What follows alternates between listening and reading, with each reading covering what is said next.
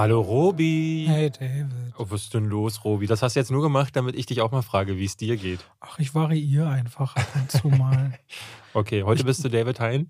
Ich könnte heute, soll ich den ganzen Podcast mal so reden? Ja, mach das mal. Hi Leute. Letzte Woche haben wir viel Feedback bekommen, mal wieder. Ich habe manchmal das Gefühl, dass ich fühle mich so obsolet bei diesem Podcast, weil die Gästefolgen, ich sag's das, ja. Ich sag's das ja. sind die Folgen, wo immer die ganzen Kommentare, Mann, das war mal wieder richtig gut. Da fühlt sich richtig schlecht bei, habe ich das Gefühl. Ja, danke. Danke an Max nochmal. Wir haben natürlich viele Vorschläge bekommen. Ganz viele Leute haben mich gefragt, was hat Robert eigentlich gegen äh, Wolfgang M. Schmidt, weil er da so reagiert hat. Hast du Wirklich? diese Fragen auch bekommen? Gar nicht.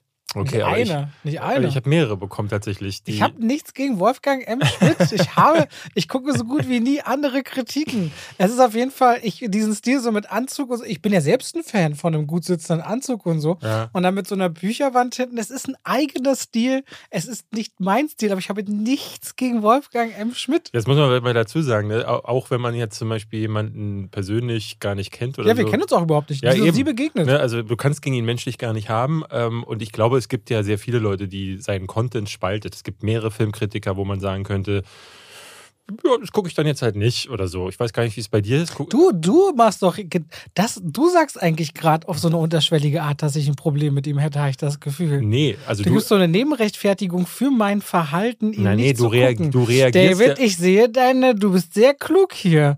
Du baust eine Feindschaft, nicht schlecht. Nein, äh, was wolltest du gerade fragen? Äh, nichts. äh, du, hast, du hast mir den äh, Wind aus den Segeln genommen. Ähm, aber ja, werden wir ja dann sehen, wenn Wolfgang. Schmidt da ist, ob du wirklich ihn nicht, nicht ich weiß leiden gar nicht, wie ich ihn kannst. kontaktieren könnte. Das wüsste ich Und jetzt darf auch man nicht. ihn dann wollen? Nee, darf man nicht nennen, ne? Ich bin mir nicht sicher. Wenn er das Robi sagt, sage ich wolle. Dann, dann kannst du ihm mir erklären, warum du dich weigerst, seine Videos zu gucken. Ich weigere. Ich verstehe Das es nicht. schon wieder Ich klingt es so, als würde ich explizit nur seine Videos. Ich, Ich gucke auch deine Videos nicht. Ich gucke gar keine. Ja, aber äh, das kannst du ja dann auch mal mir erklären. Wobei stimmt, dein Netflix-Video wollte ich wirklich gucken. Das hat mich interessiert tatsächlich. Habe ich nicht gemacht, weil ich gucke so viele andere Sachen. Heute ist wieder so ein Tag, ich bin zum Glück habe ich Musik auf dem Weg gehört. Kennst du das, wenn man eigentlich, äh, ja klar, ich glaube schon, du kennst das, wenn man eigentlich einen richtig tollen Job hat, aber über die ganze Zeit stellst du irgendwann fest, du machst immer nur Aber Dinge. findest, findest du das nicht irgendwie auch, äh, äh, jetzt mal ganz ehrlich, äh, findest du das nicht irgendwie auch komisch, dass du gar keinen Respekt vor, dem, vor der Arbeit von deinen Peers hast, so? also auch von mir? mein Peers? Ja, also deinen Kollegen? Na, ich glaube, es wäre so, mh, ähm, nee, nee, also, also das hat mit Respekt nichts zu tun. Naja, also ich bin ja, dein, ich bin ja Weil wirklich dein Kollege andersrum- und Freund. andersrum. Und du guckst ja gar nichts Andersrum, von mir. du guckst ja meine Videos nicht, ich verstehe es nicht. Ne? Also das ist bei mir, glaube ich, ein Mindset. Das hat gar nichts mit dir zu tun, wobei ich ein paar Sachen mir auch an, anschaue, weil das Netflix-Video wollte ich mir wirklich anschauen, weil mich das interessiert hat, äh, wie du das aufarbeitest. Aber äh, ich gucke irgendwie gar nicht so wahnsinnig gern YouTube. Es ist irgendwie so, ich, ich weiß, also wenn wir aus einem Film rauskommen, wir diskutieren über den Film oder wir sitzen hier im Podcast und reden über den Film, wir setzen uns ja damit komplett auseinander.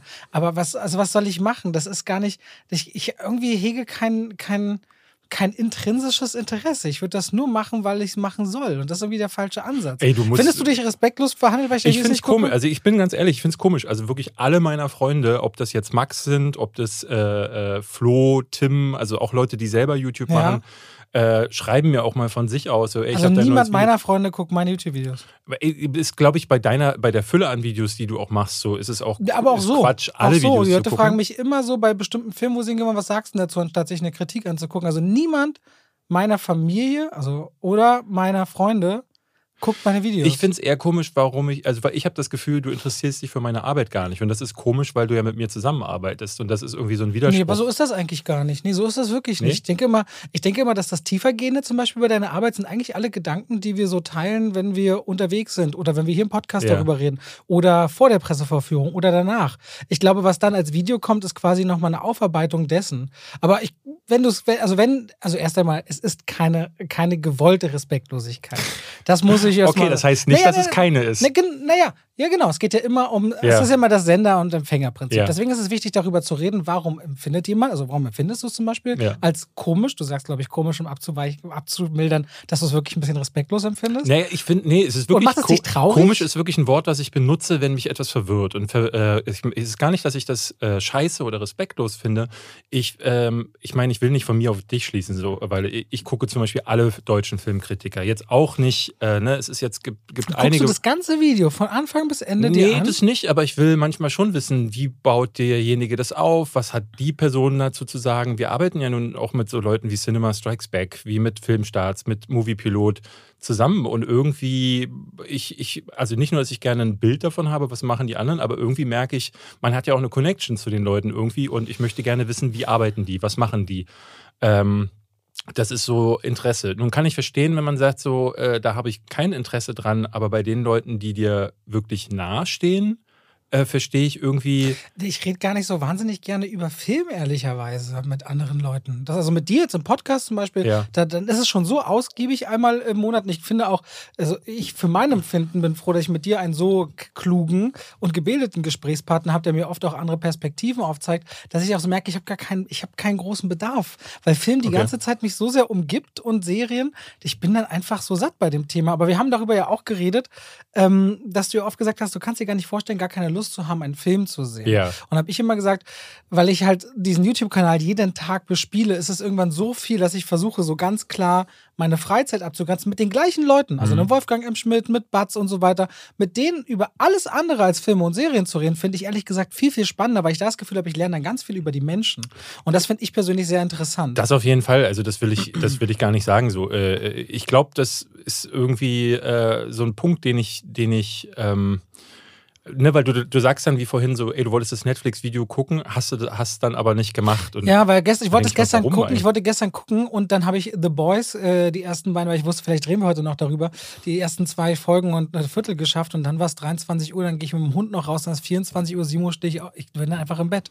Und dann ärgert es mich halt, und heute Morgen ist wieder keine Zeit, aber ich will es auf jeden Fall äh, nachholen. Aber jetzt haben wir schon einen interessanten Exkurs am Ja. Anfang. Was ich aber noch abschließend sagen wollte, ist, jetzt, wo du deinen YouTube-Kanal ja selber mehr bespielst, Mhm. hast ja schon manchmal so durchgegeben, merkst du das, wie das ist, wie das Thema Film manchmal sehr domin also dominanter äh, präsent sein kann und es dann wichtig ist, dass man sich diese Freiräume schafft, die eben nicht so viel mit Film zu tun Na, was ich haben. auf jeden Fall merke, ist, und da hattest du recht, äh, es gibt so diese Tage, da merke ich, ähm, ne, wenn ganz viel Filme kommen, die, mit, die mich nicht interessieren, beziehungsweise eher so Phasen sind wie jetzt gerade, wo wir keine großen Highlights haben. Wir haben jetzt keinen The Batman oder einen kleinen Indie-Film, auf den ich mich besonders freue. Gerade ist so, oh, jetzt kommt als nächstes Minion 2. Bei Tor 4 habe ich so ein bisschen Angst. Lightyear haben wir jetzt gerade gesehen, war auch so ein Titel, wo ich dachte, naja, gucken wir mal. Und dann ist es eher immer so enttäuschend. Und ich merke dann in der Streaming-Landschaft passiert wahnsinnig viel, aber es ist so viel geworden mit Stranger Things, was irgendwie so äh, an mir vorbeigegangen ist. Dann ist da so The Boys, das habe ich jetzt äh, diese Woche auch mal geguckt, da reden wir nachher drüber. Ähm, aber auch so Sachen wie Obi-Wan, wo man sich eine ganze Zeit lang äh, irgendwie denkt, so wie wird das wohl? Und dann wird es halt richtig schrecklich. Ähm, ich merke, dass ich überfordert bin mit all diesen Inhalten. Da hatten wir neulich mal drüber gesprochen. Und bin vor allem damit überfordert, wie viel ich davon gucke und wie viel wirklich Zeitverschwendung ist. Also ich sitze super häufig da. Wir werden nachher bei Elvis nochmal drüber sprechen. Ähm, Elvis ist mal wieder so ein Fall gewesen, wo ich das Kino verlassen habe. Ähm, und wo ich dann wirklich ähm, merke, dann auch, äh, das sind, das sind über zwei Stunden gewesen und es tut dann richtig weh, wenn ich, wenn ich dann so denke, ey, zu Hause sitzt meine Frau mit, mit meiner kleinen Stieftochter und ich bin jetzt hier und mache halt so wirklich krass dumme Scheiße. Ich sitze halt, ist klar, es ist mein Beruf, aber es ärgert einen dann wirklich äh, ganz häufig und äh, ich merke, dass ich da mehr, mehr dazu neige, zu sagen, boah, nee, den Film gucke ich jetzt mal nicht. Also ich gucke gerade weniger Filme, Filme, als ich zum Beispiel letztes Jahr getan habe. Das ist interessant. Ich finde halt, äh, noch, noch noch eine Sache dazu sagen, es ist ja auch ein Dilemma. Egal welches Thema du jetzt nimmst, was, was soll man denn machen, wenn man kein Intrinse, äh, keine intrinsische Motivation hat und dann auch noch quasi von außen so die Frage kommt, ja, warum machst du das nicht mal? Mach doch mal. Also jetzt in dem Fall, wenn ich nicht intrinsisch das Gefühl habe, die Videos gucken zu Mhm. wollen, der Kollegen, und dann von außen noch jemand sagt, äh, ja, mach doch mal, sollte man mal machen. Also es ist schon, äh, aus Respekt sollte man es machen. Nee, nee, dann, nee, dann, das hab ich ganz kurz, ganz, aber das Mhm. ist ja wieder so, wie es ankommt. Dann, ähm, dann, dann senkt das ja das, die Lust, das zu machen, noch weiter ab. Und das, also ich bin dann in so einem Dilemma, wo ich dann so denke, was soll ich denn jetzt tun? Ich kann ja auch nicht mich dafür nicht entschuldigen, dass Nee. ich, äh, dass ich Wir vielleicht. sind, wir sind ja nicht zwölf. Also es ist ja nicht, ich sage ja nicht, Robert, jetzt guck doch mal die Videos. Und es, aber Mama, ich will die Videos nicht gucken. Ne? So ist es ja gar nicht. aber Ich, tatsächlich spielt sich ein bisschen so ab in meinem Kopf. nee, nee. Ich habe vorhin, und das habe ich ja, äh, wollte ich bewusst ja so sagen, äh, ich bin wirklich, ich frage mich, äh, warum du das nicht tust. Ich bin verwirrt. Es ist nicht so, dass ich sage, guck mal diese Videos, sondern das ist dir ganz überlassen. Aber du beschäftigst beschäftigst dich ja sehr viel mit Filmen. Also wir sind ja zum Beispiel in einer gemeinsamen WhatsApp-Gruppe und da, äh, was wir viel posten, ist, äh, ne, wir teilen uns dann, ihr habt eine News gefunden, ich habe eine News gefunden, dann reden wir da kurz drüber. Mhm. Also Film ist ein großes Thema bei uns. Deswegen, ne, auch in deinem Leben sowieso. Ne, Film ist dein Ding und du erzählst es auch immer wieder.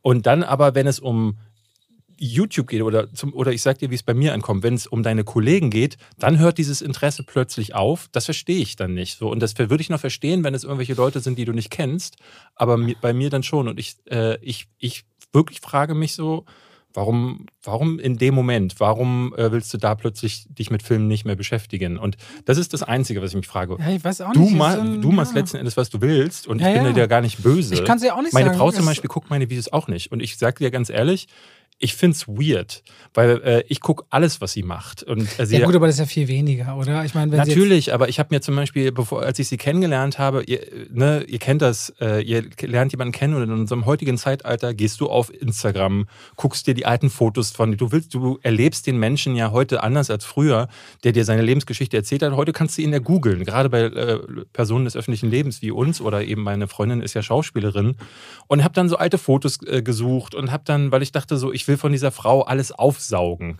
Und gleich, äh, gleichermaßen war das so, äh, bei mir wollte sie nichts am Anfang Aber das ist wissen. so krass, weil genau so bin ich nicht. Bei Gina zum Beispiel ist es so, sie sagt ganz oft, hast du meine Insta-Story gesehen? Wenn sie was gepostet hat, was ihr wichtig war, sage ich, nee. Ich gucke keine Insta-Story. Ich gucke auch ihre Insta-Stories oder so, gucke ich gar nicht an. Ich jetzt? Nie. Ich gucke die äh, Insta-Stories Ich gucke die, guck die nie. Weil für mich ist immer so, aber das liegt auch daran zum Beispiel, ich hasse das. Ich habe im Bekanntenkreis Leute, die gucken ständig meine Insta-Stories und die habe ich mehrfach schon vor ihnen verborgen, damit sie mal merken, wenn sie zwei Wochen was nicht gucken können oder so, mhm. dass sie überhaupt nicht mehr so fragen im Leben, wie geht's dir eigentlich, was machst du so, weil sie glauben, sie würden über Instagram, über diesen bisschen Schnipsel alles wissen, was du so machst, wie es dir ja, geht, was in deinem Kopf vorgeht. Und da habe ich für mich gelernt, wie, das finde ich nämlich respektlos, wenn Leute sich gar nicht mehr für einen interessieren, weil sie glauben, man würde über Instagram mehr müssen, ah, es geht alles gut, es läuft alles. Mhm. Und da habe ich irgendwann, aber schon vor Jahren für mich beschlossen, ich möchte Menschen nicht über ihre öffentlichen äh, Kanäle konsumieren.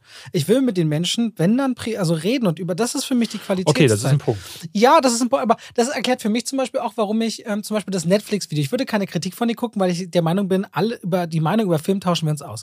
Aber Netflix finde ich zum Beispiel spannend, weil ich auch erst dachte, okay, ich habe nur erstmal geguckt, äh, wie ist der Titel und wie lang ist das Video, weil ich dachte, okay, sagt jetzt bloß kurz die Sachen, die man so weiß, dass sie 200.000 Abos verloren haben und sie sollen 2 Millionen verlieren und der Aktienkurs und so. Aber dann dachte ich, es waren wie 17 Minuten, glaube ich, das Video. Und dachte ich, mhm. okay, da muss ja was drin sein, was mir, da muss ein Blickwinkel drin sein. Und den, deswegen wollte ich mir das, habe ich mir das auf die Watchlist gepackt. Ja, also ich, ich, ich gucke aber. Also, aber ich glaube, das letzte ist jetzt der eigentliche Kern, auf den ich spät gekommen bin, dass ich selbst vielleicht ein bisschen, nicht ein Trauma habe, aber geschädigt davon bin, dass ähm, Leute mich konsumieren aus dem Freundeskreis und nicht mehr nach mir fragen. Ah, okay. Und das habe ich vor allem aber auch gegenüber solchen Menschen immer wieder auch betont und es ändert sich nicht. Mhm. Das finde ich halt richtig krass. Na, ich gucke, ich, ich meine, klar, äh, wir haben ja heut, häufig so, dass du am Anfangs den Witz machst, ähm, warum fragst du mich eigentlich nicht, wie es mir geht? Ich, man merkt da schon häufig, dass das so ein Ding bei dir ist. Mich fragt das niemand. Nie. Ja, man muss bei dir aber ganz klar sagen, du bist jemand, der A, sowieso recht verbal ist, du erzählst viel auch selber, aber du bist dann auf der anderen Seite auch wieder sehr verschlossen.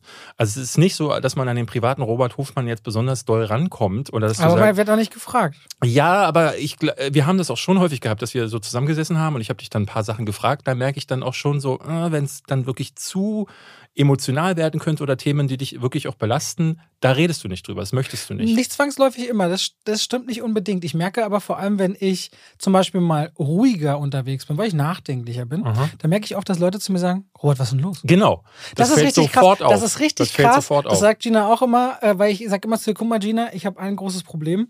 Ich darf nicht mal ruhiger sein. Ich das darf, stimmt nicht. Das, nee, was, das redest du dir selber nee, ein. Wenn ich für mich bin, werde ich sofort drauf angesprochen und kann ich einfach mal ruhiger sein. Das Gefälle in, in ist aber Gruppe. auch so groß, Robert. Du bist, wenn du. Ich bin normal, meist ein sehr, sehr positiver ja, und fröhlicher super Mensch. positiv. Du bist manchmal, du hast Tage, da bist du so ein bisschen lauter. Und das hatten wir hier im Podcast ja auch, wo du so, yay. Heute schon traurig angefangen. Und selbst an einem, an, einem, an einem schlechteren Tag bist du immer noch gesprächig oder so. Und äh, selbst wenn du mal schlechte Laune hast, dann sagst du, oh, ich habe heute schlechte Laune. Aber es gibt die Tage, da sagst du nichts.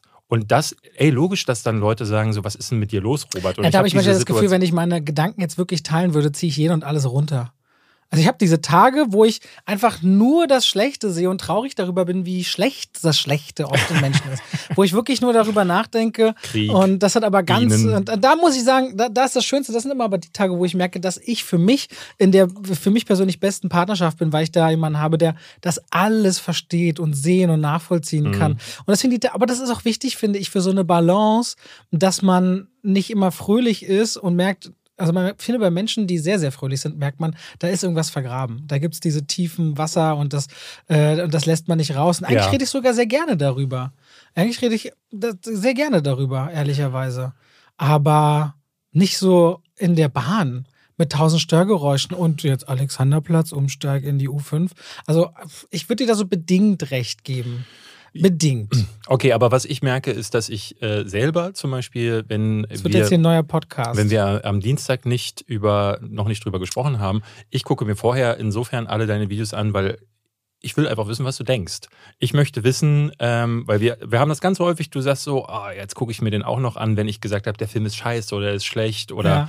Ähm, wir, aber warum machst du das? Weil, weil ich Podcast, wissen möchte, ich möchte wissen, was du sagst. Aber warum? Werde ich doch im Podcast sagen. Na, ich bin interessiert an deiner Sicht. Hm, Ich, aber für mich, also für mich wirkt es wiederum so, ähm, als möchtest du dich vorbereiten, um vielleicht nicht in eine zu krasse Überraschung reinzulaufen. Nee, das ist gar nicht. Wir, wir, haben, wir haben auch häufig so, ähm, jetzt mal ein ganz konkretes, konkretes Beispiel. Ja. Ähm, Hustle zum Beispiel.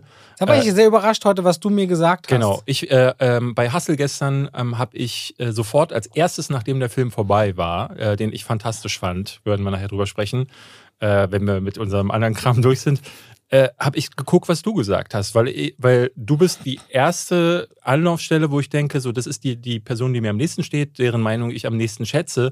Ich will wissen, was du denkst. Dann habe ich deine Wertung gesehen, dachte so, äh, Was habe ich dem gegeben?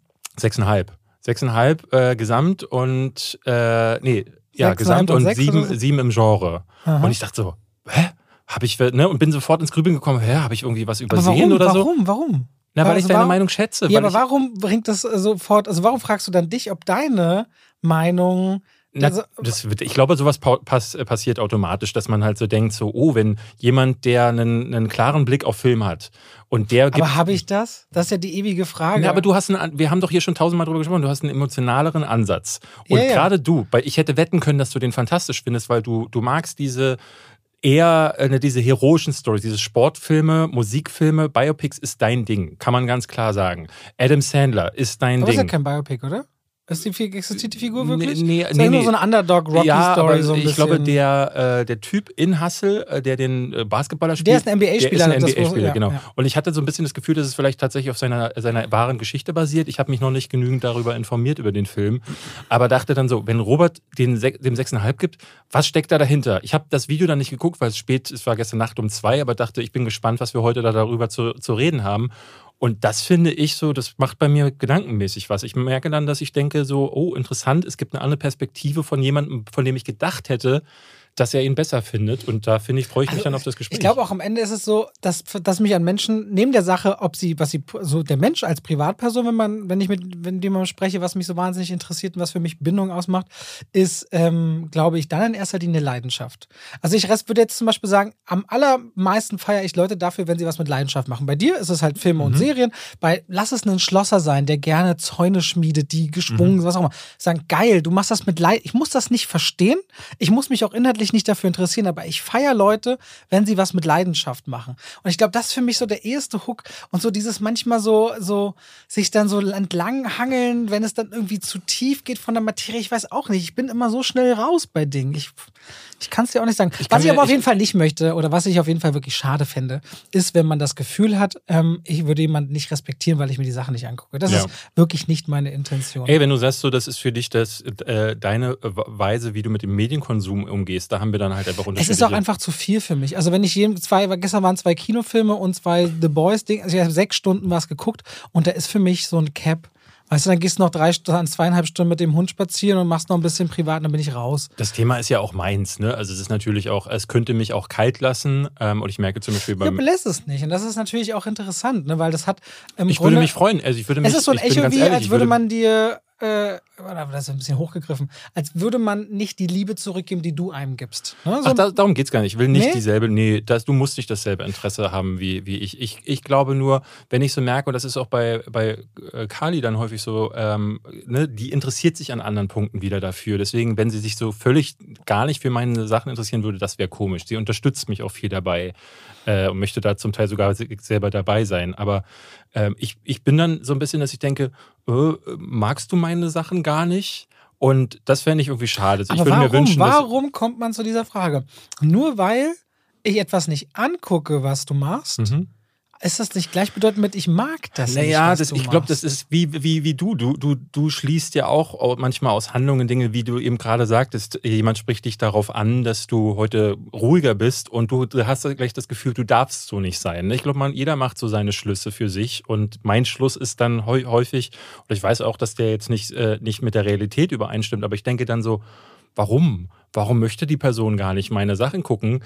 Ähm, weil das ist ja das, ähm, mein Job ist ja auch ein wahnsinnig großer Teil meines Lebens, der viel von mir ausmacht und da steckt viel Herzblut drin. Und wenn das eine Sache, wenn jetzt Freunde zum Beispiel sagen würden, ey, dein Job ist scheiße, das, was du machst, ist scheiße, das würde mich treffen. Bin ich ganz ehrlich, weil das ist mein, mein- das ist so mein, mein Erbe, kann man, Ja, kann man das würde fast ich, manch, das würde ich wahrscheinlich, also was ich manchmal krass finde, ist, ich mir begegnet immer wieder im Umkreis so eine Haltung von, also wirklich, das hätte ich gedacht, das wird irgendwann mit den Jahren mal abgelegt.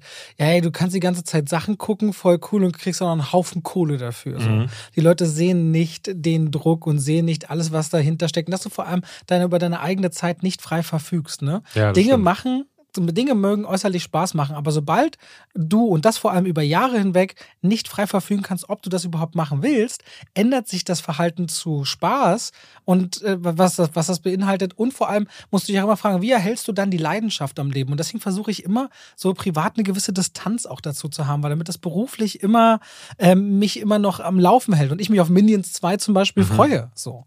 Weil ich wahnsinnig Angst habe davor, wenn das mal nicht mehr ist. Weil weil ich mache das jetzt elf Jahre und wenn ich meinen Lebenslauf gucke, habe ich irgendwie nichts Sinnvolles sonst gemacht. Ich könnte wahrscheinlich nichts, würde ich vermuten, äh, so regulär in der Wirtschaft oder in der Welt sonst Ja, anfangen. das Und glaube ich, ich nicht.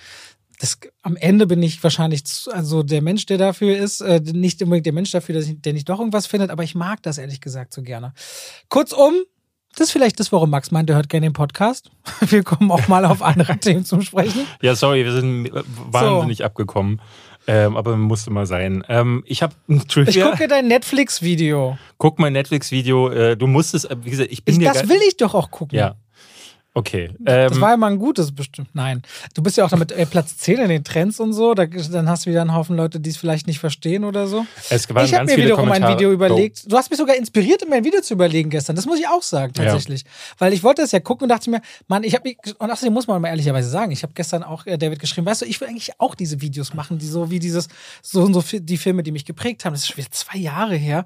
Ich denke, jetzt fällt mir doch eigentlich gar nicht so schwer. Und eigentlich habe ich da Lust. Und dann kommt immer der Alltag und dann vergeht die Zeit und dann fällt mir nichts ein. Jetzt habe ich mir mal überlegt, mache ich am Wochenende wenigstens mal ganz klein, weil es mich wirklich, weil ich mich interessiert habe, weil ich mir auch dir Filme gegeben habe aus meiner Sammlung, machen Blu-rays und DVDs eigentlich noch Sinn? Also macht das noch Sinn, die zu verkaufen, sie zu besitzen? Wie sind meine eigenen Erfahrungen? Und auch so die Qualität gegenüberzustellen, wie das mit dem CO2 eigentlich ist und wie oft ich zu meiner eigenen Sammlung gegangen bin.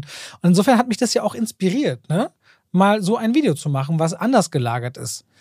Ja, also ich guck's mir an. So. Ich habe gestern, aber das vielleicht noch ganz kurz, du hattest mir geschrieben, so, Wir, ja, wir haben schon 25 Minuten. das Daily, das geredet, Daily. Business erlaubt es mir nicht. Und ich habe, ich denke mir ganz häufig so, lass mal mehr, lass mal so Filme wie gestern diesen, äh, die Geschichte der Welt kurz erzählt, lass den mal weg.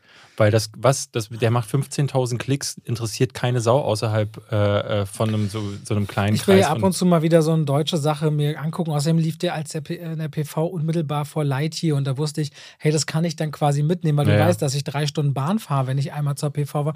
Es sind manchmal ganz praktische Gründe. ja. Ähm, ich könnte das, was soll ich dann stattdessen machen, die 100 Minuten oder 90 Minuten? Mir ein neues Video ausdenken? Nein, oder, also ich meine, wenn du zum Beispiel mal einen Tag nicht in die Stadt fahren musst, weil äh, du in, Entschuldigung. irgendeinen blödsinnigen Film guckst, äh, der dann eigentlich untergeht, so, oder eine, ein Trailer-Break von dem neuesten deutschen Film von Bully Herbig. Ja, ich weiß, dass du In meinen Film, meinen Kanal ummodeln würdest. Ich, will dann, wahrscheinlich. ich, ich glaube, du selbst sagst ja, du bist traurig, dass du nicht mehr Zeit dafür hast. Und ich sage dir, du hast die Zeit dafür. Du hast nur eine andere Gewichtung auf deinem Kanal für dich entschieden. Und ich glaube, du Ja. musst dann einfach über deinen eigenen, deine eigenen gesetzten Grenzen springen. So machst du es ja dann jetzt auch. Aber du weißt ja, wie es manchmal ist mit den, mit dem, mit so verschiedenen Rhythmen, die man sich aufbaut, damit alles so irgendwie ineinander passt und dann, ja, du hast recht. Aber manche Dinge gelingen einem nicht so einfach. Weißt du auch. Deswegen, aber deswegen, ähm, ich will dich gar nicht nerven damit. Doch, ich glaube, du. ich sag's dir, ich sag's dir einfach nur immer mal ab und zu, damit du daran erinnert wirst, dass du da die, du hast die Power. Du kannst es entscheiden. Schön. So, ich habe jetzt ein Trivia für dich. Äh, Robert, hast du schon mal von dem Film Winnie Pooh Blood and Honey gehört? Klar. Ja? Nein. Winnie Pooh kennst du, ne? Blood and Honey ist ein Horrorfilm, der nächstes Jahr erscheinen soll. Oder vielleicht sogar noch dieses Jahr. Ich bin mir ganz unsicher. Von ist ein wem? kleiner Indie-Film, irgendwelche Darsteller, die keiner kennt. Das laut, laut Disney ist doch ein Lizenzrecht bestimmt auf Und den da haben wir da- das Thema äh, des heutigen, so, okay. des heutigen Trivias, denn Winnie Pooh, der originale Winnie Pooh, ist gar nicht mehr urheberrechtlich geschützt. So wie Popeye. Äh, ich bin mir gar nicht sicher, ob es bei Popeye ist. Ich habe hier ein paar andere Sachen dabei. Aber ist Popeye, Popeye mittlerweile Ich Public glaube, vor Domain? drei oder vier Jahren war der irgendwie 70 Jahre alt und dann laufen ja so Rechte, zumindest in Deutschland, glaube ich, oder so aus Auch in den 70 USA. Auch in- 70 Jahre genau. oder sowas, ne? Also es ist konkret so, Winnie Pooh ist mittlerweile nicht mehr rechtlich geschützt. 1926 wurde das von Alan Alexandra, äh, Alexander Milne, wurde das originale Buch geschrieben. Da kommen dann Charaktere wie Pooh drin vor und wie Ferkel. Und nach 95 Jahren verfällt das Urheberrecht äh, von, von, äh, ne, von Dingen, wenn das nicht nochmal neu beantragt wird. Zum Beispiel von dem Estate eines, ne, wie zum Beispiel beim äh, bei J.R.R. Tolkien Estate oder so. Und äh, das ist in dem Fall passiert bei Winnie Pooh im Jahr, im Januar 2022. Also seit Anfang dieses Jahres kann, könnt ihr zu Hause, wenn ihr wollt, und du, Robert, du könntest jetzt einen Film mit Winnie Pooh machen oder mit Ferkel. Warum hat sich keiner nochmal die Rechte gesichert an Winnie Pooh? Das ist, äh, das, äh, also ehrlich gesagt, ich habe so beim, beim Nachlesen über diese ganzen Themen auch so, merkst du, das ist ein ultra komplexes Thema. Äh, da kommen wir gleich dazu, weil es da unterschiedlichste Ausformungen gibt. Jetzt mal so als, als kleines Beispiel, kennst du den Film äh, Ist das Leben nicht schön? Dieser, dieser uralte Klassiker, wo am Weihnachten Ich verwechsel das immer mit Roberto Benini, das ist der. Genau, das ist der Schwarz-Weiß-Film, wo er von einem Engel quasi ein anderes, alternatives Leben geschenkt wird. Ich glaube, Cary Grant ist der äh, Darsteller. Der lebt mit seiner Familie, aber irgendwie Arbeit nervt und er sagt dann, Mann, wäre doch alles anders gekommen. Und am Ende des Films merkt er dann, ah nee, dieses andere Leben, das will er gar nicht. Ähm, und äh, er hätte dann seine Frau nicht kennengelernt, seine Kinder nicht bekommen und deswegen möchte er sein anderes Leben zurück und dann ist das, ist das Leben nicht schön. Er rennt dann, er rennt äh, äh, schreiend durch die Stadt, wie glücklich er ist äh, bei Schnee. ist, glaube ich, ein Film, den Kevin bei Kevin allein zu Hause guckt und so. Also äh, großer Klassiker, ich mag den sehr. Der ist mittlerweile Public Domain seit den 70er Jahren, aber nur die Bilder. Also nur die Bilder, äh, weil das Skript basiert auf einem Buch, das immer noch urheberrechtlich geschützt ist, das vorher erschienen ist. Und deswegen kann man den Film, die Bilder könntest du benutzen, aber du darfst den Soundtrack und die, die Wörter nicht benutzen. Bei Winnie Pooh ist es zum Beispiel so, erst 1928 kamen Charaktere wie Tigger dazu. Deswegen ist Tigger noch urheberrechtlich geschützt. Mhm. Erst in zwei Jahren wird der äh, äh, Public Domain, so nennt man das. Und Winnie und Ferkel aber schon. In den 60ern hat dann Disney die Rechte gekauft. Und alles, was Disney damit gemacht hat, ist weiterhin rechtlich geschützt. Das heißt, wenn du Winnie Pooh aussehen lässt wie in den Disney-Cartoons und, glaube ich, auch dieselben Klamotten tragen, tragen lässt, dann wäre das schon ein äh, Copyright. Copyright Infringement. Aber dieser Horrorfilm jetzt zum Beispiel, äh, Blood and Honey, der da von ein paar Films gedreht, äh, Fans gedreht wurde, der benutzt wohl das Aussehen des Original Winnie Pooh Bären und hat, glaube ich, auch auf Ferkel verzichtet, damit sie da gar keine äh, Risiken eingehen. Und das fand ich insofern interessant, dass sowas überhaupt möglich ist. Also es äh, gibt dann, du könntest jetzt, äh, wenn du möchtest, alte Filme hochladen, die zum Teil äh, urheberrechtlich nicht mehr geschützt sind. Das Urheberrechtsgesetz gibt es in den USA seit 1790 ungefähr. Und in den äh, ersten Jahren äh, gab es diesen Schutz nur für 14 Jahre. Das heißt, wenn du ein Künstler warst, ein Bild gemalt hast oder Filme gab es ja damals noch nicht, Ja. ähm, aber dann wäre der das eigentlich nur für 14 Jahre gesichert gewesen. Das wurde dann in den nächsten Jahren immer wieder erhöht, aber jetzt sind wir gerade bei dieser Schwelle, äh, wo 95 Jahre so der Standard sind. Deswegen ist zum Beispiel letztes Jahr The Great Gatsby ist auch Public Domain geworden. Und es gab dann am Tag danach gab es Leute, die bei Amazon Hörbücher von The Great Gatsby angeboten haben, Ja. äh, die sie selbst einfach, die haben sich das Buch genommen, haben den vorgelesen, haben das hochgeladen und das als Hörbuch von The Great Gatsby verkauft. Das ist halt tatsächlich das, was dann möglich wäre in solchen Fällen. Das ist total krass, weil zum Beispiel, ich hatte gerade nochmal parallel geguckt, weil Happy Birthday war, hat ja auch Copyright gewesen, ne? Mhm. Also äh, Happy Birthday to You konntest Mhm. du bis, ich glaube, 2016 eigentlich nicht öffentlich singen, ohne Mhm. Geld abzuführen. Die Legende war immer, dass Michael Jackson die Rechte hätte, aber ich weiß jetzt nicht, wer, wie das genau mit der Rechtelage war. Es war nicht Michael Jackson und nicht Paul McCartney, aber das wu- wusstest du das? Dass Happy Birthday Ich auch das mal äh, irgendwie- nicht frei war? Und deswegen weiß ich ja noch, als ich geile Zeit damals gedreht habe für RTL, die Sketch-Comedy, hatten wir einen Sketch mit Happy Birthday to you, so eine Überraschungsparty. Und dann mussten wir einmal singen zum Geburtstag, viel Glück wegen des Textes. Ah, okay. Und dann mussten wir noch mal ein anderes Lied. Wir mussten den gleichen Sketch in drei Varianten drehen: Englisch, Deutsch und ein anderes Lied. Weil nicht klar war, ob diese ob Sache wir das nach, ob wir sei. nachher Ah. einkaufen können. Und geile Zeit hatte immer, weil wir so, wir hatten so Songtrenner mit bekannten Songs, die wir so lip sync und dabei, Mhm. einen Sketch, dabei einen Sketch gedreht haben. Das war 2007. Und deswegen waren allein die Musikrechte mit das teuerste an der ganzen Serie damals, weil wir halt ganz viele bekannte Titel drin hatten in der Serie. Und bei Happy Birthday wusste man einfach nicht, wie teuer wird das werden.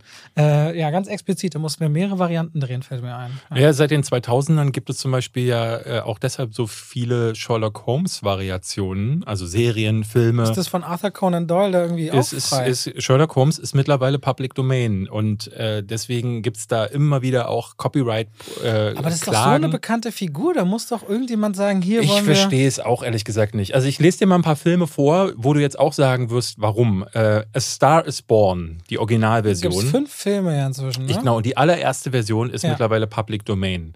Äh, Das heißt, was kann ich damit machen? Kann ich komplett verwenden, zerschneiden, einfügen, Kannst du hochladen. Also was äh, hier ist wieder das Problem, ähm, was gibt es bei einigen Sachen, äh, zum Beispiel bei Night of the Living Dead, zum Beispiel der äh, Zombie-Klassiker von George A. Romero, äh, ist auch Public Domain, aber es wurde dann Jahre später, ich glaube letztes oder vorletztes Jahr, kam eine restaurierte Fassung von Warner Brothers raus und die wiederum, die ist geschützt. Das heißt, wenn du die veröffentlichen würdest, gäbe es ein Problem. Dasselbe gilt für A Star is Born. Da gab es auch nochmal aufgearbeitete Versionen äh, für die Veröffentlichung des letzten Filmes. Und die wiederum auch geschützt. Und das, ich verstehe es nicht. Ich verstehe nicht, wie das Material einer, das ist ja derselbe Film. Wie, wieso ist das? Der kann der eine Ich will mal geschützt fragen, weil ein guter Freund von mir, den kennst du auch, weil wir ja zusammen Stand-Up-Comedy waren, der ist ja, hat eine Kanzlei und ist Ja. Markenschutzrechtler. Ja, der wird das wahrscheinlich auch mal ganz gut auflisten können. Also das, wird- es gibt so wirklich so ein paar Sachen wie eben, das ist das Leben nicht schön, aber auch Last Man on Earth ist der äh, I Am Legend, kennst du ja mit Will Ja. Smith und da vorher gab es noch ähm, Ich bin Omega mit Charlton Heston und davor mit Vincent Price eine Version, auch die. Mhm. Wenn du die wolltest, könntest du die jetzt auf deinen Kanal hochladen und das wäre, du könntest die Klicks Aber das heißt so, der große Diktator mit Chaplin zum Beispiel, wo, nee, das ist in den 40, wann ist der? Nee, der ist nicht der, Public der ist in den 40, war- würde irgendwann werden. Ähm, nicht, wenn die Rechte erneuert werden, weil das ist ja mal so das Ding. Aber werden sie nicht nur erneuert, dadurch, dass eine neue Version dann ersch erscheint? Na, Oh, okay. sorry. So weit konnte ich mich nicht reingraben, weil ich habe schon gemerkt, so schon dieses wenige Lesen über Winnie Pooh. David kann sein sein erstes Staatsexamen machen. Genau. Und in Winnie Pooh, das muss man nochmal sagen, ich habe äh, ein Video gesehen ähm, von Christian Solmecke's Kanal. Die haben ja so eine ganze Partnerschaftskanzlei und da gab es, die haben so alle möglichen Videos, was ich gar nicht wusste, die haben noch so einen Zweitkanal, wo sie alle möglichen Themen machen. Und da haben sie erklärt, dass es in Deutschland nochmal eine andere Sache ist mit Winnie Pooh, weil hier die Rechte wohl später nochmal beantragt wurden. Weshalb hier ist, in Deutschland ist Winnie Pooh noch nicht urheberrechtlich frei. Das heißt, wenn du jetzt einfach sagst, ich lade jetzt einfach die Bücher hoch oder was auch immer, dann machst du dich strafbar. Aber noch Also eine Frage, wenn ich die auf YouTube hochlade, wo der Gerichtsstand der USA ist. äh, aber wenn du es in Deutschland machst, ey, der, ey pff, also frage, Nee, aber- lass mal einen aber- anderen Aber ein. wer- andererseits, wenn ich ein Copyright quasi einen Claim ähm, Einspruch erhebe, Mhm. kann ich ja, greife ich ja mit Fair Use und so weiter auf die US-Gesetzlage zurück und nicht auf die deutsche. Ich kann ja da kein deutsches Zitatrecht geltend machen. Insofern, ja, aber es ist ja hier genauso. Du kannst ja hier zum Beispiel auch nicht Fair Use anwenden, sondern hier gilt ja das deutsche Zitatrecht. Obwohl ja, aber das kann ich trotzdem nicht eingeben als bei, auf der Plattform selbst als Einspruchsgrund. Genau. Das kann ich Aber dann es- zwar verschriftlichen. Ich, ich würde mal gerne wissen, ich glaube, wenn du in, das hat ja noch niemand gemacht, wenn du in Deutschland mal durchstreiten würdest, dich wirklich vor Gericht, kein YouTuber hat das bisher gemacht, aber ich bin mir sehr sicher, dass wenn du hier hingehst und sagst so, hey, Moment, ihr erlaubt zwar das Zitatrecht nicht als, als Grund anzugeben, aber eigentlich gilt es hier in Deutschland. Ich wette, das gäbe einen Präzedenzfall und ich habe zumindest 400 Claims ungefähr bearbeitet in den Ja. letzten Monaten auf die Art und Weise und ich würde sagen, 90 Prozent der Claims wurden zurückgezogen mit der Zitatrechtbegründung, dass die gilt. Ehrlicherweise. Ja? Ja, ja. Ich habe fast, also ein Da kommt man fast gar nicht durch. Also ich habe das ja in der Vergangenheit auch schon versucht und üblicherweise kommt man gar nicht zu dem Punkt, dass man sich mit jemandem darüber unterhalten kann, das Zitatrecht überhaupt. Man kann da was eingeben als Begründung. Ich Mhm. nehme an, dass die EU, die, die den Claim gegeben haben, sehen dann, aha, deutscher Verleiher, deutscher Titel, deutscher YouTube-Kanal, das wird schon zusammenpassen. Ah, Aber eigentlich, man kann es auch, ich hatte in den Studios schon, dass die, da gibt es so die Lasso Group, ist ja ganz bekannt im Hintergrund, die dann die Rechte claim, äh, wie heute. Ich muss wirklich sagen, wir sind bei 30 Minuten und sagen jetzt gleich Hallo, herzlich 35 willkommen. Aber ist auch mal anders. Herzlich willkommen zu So, zwei. haben wir es jetzt? Die haben es Ja, jetzt. okay. Und damit herzlich willkommen zu zwei wie, Wie Pech, Pech und Schwafel. Haben wir die Koro?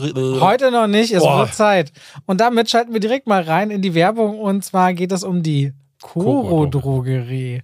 Die Koro-Drogerie ist eine Drogerie, wo ihr online haltbare Lebensmittel in großen Mengen erwerben könnt. Zum Beispiel Reis in 5 Kilo Packungen. Wir haben zu Hause Dinkel Vollkornnudeln, die wir essen in 2 Kilo Packungen. Haferflocken, aber auch Hefeflocken oder andere Flocken, wenn ihr zum Beispiel morgens euch Porridge macht, so wie wir zu Hause. Bei uns auch. Also wir haben uns gestern Crunchy Müsli und es ist so geröstet. Grüßli. Grüßli. Haben wir so eine Riesenpackung bestellt, weil ich fresse das auf, wie, als gäbe es keinen Morgen. So, bei Erdnüssen ist David ja auch großer Fan. Kurzum, David wird auch nach und nach feststellen, dass die Produkte von der Koro Drogerie wirklich auch eine richtig feine Qualität mit sich bringen.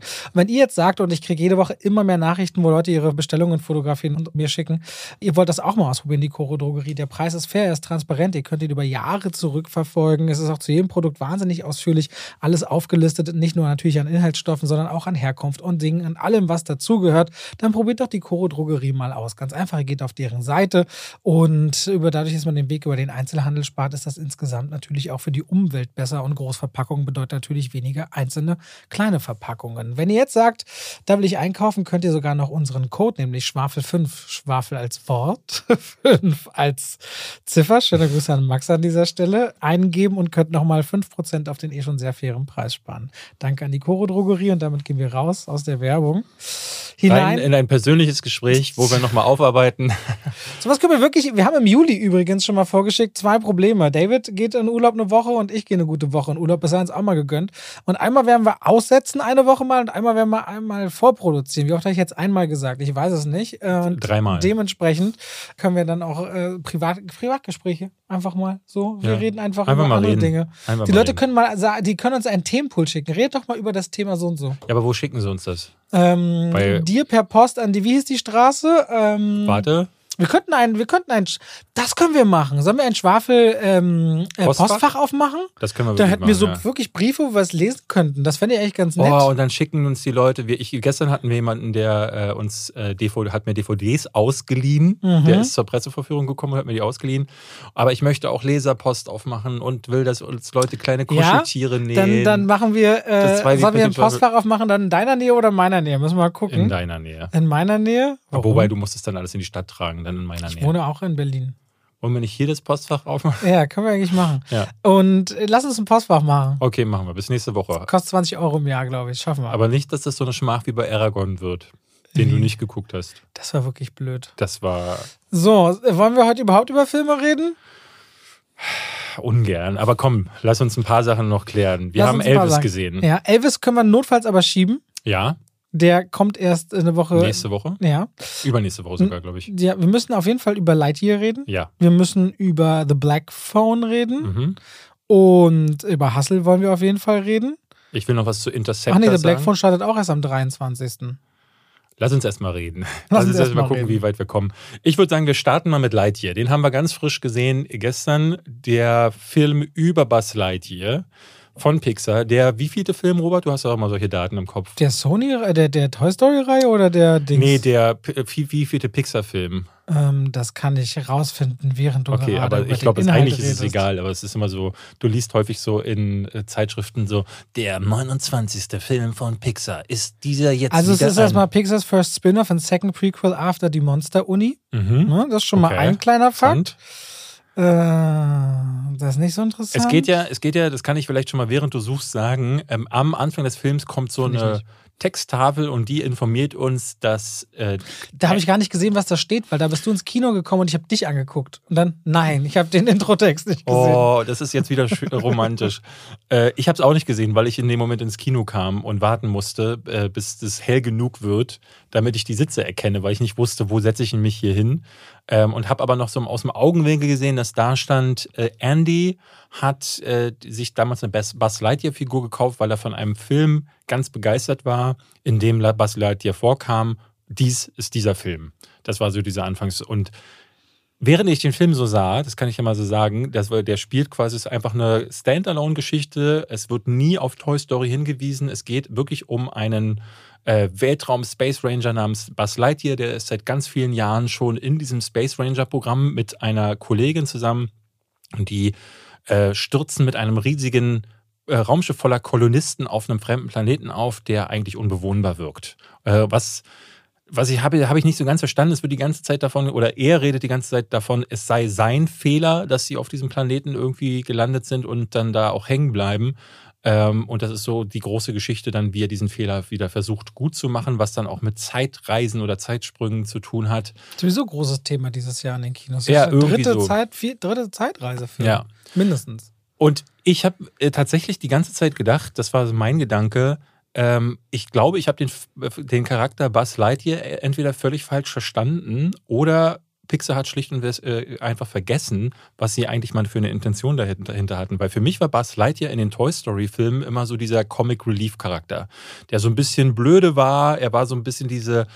Ich habe hab immer so das Gefühl gehabt, es ist so eine, so eine Parodie auf diese typischen amerikanischen Heldenfiguren, so auf so frühere, ne, die dann immer so, ein, die so dastehen, die haben dann so ein dickes Kinn und äh, die sagen dann so Sprüche wie To Infinity and Beyond, so wie die, in den Serials von den in den 30ern und 40er Jahren in den USA war das ja immer so, dass Helden so ganz karikaturenhaft waren.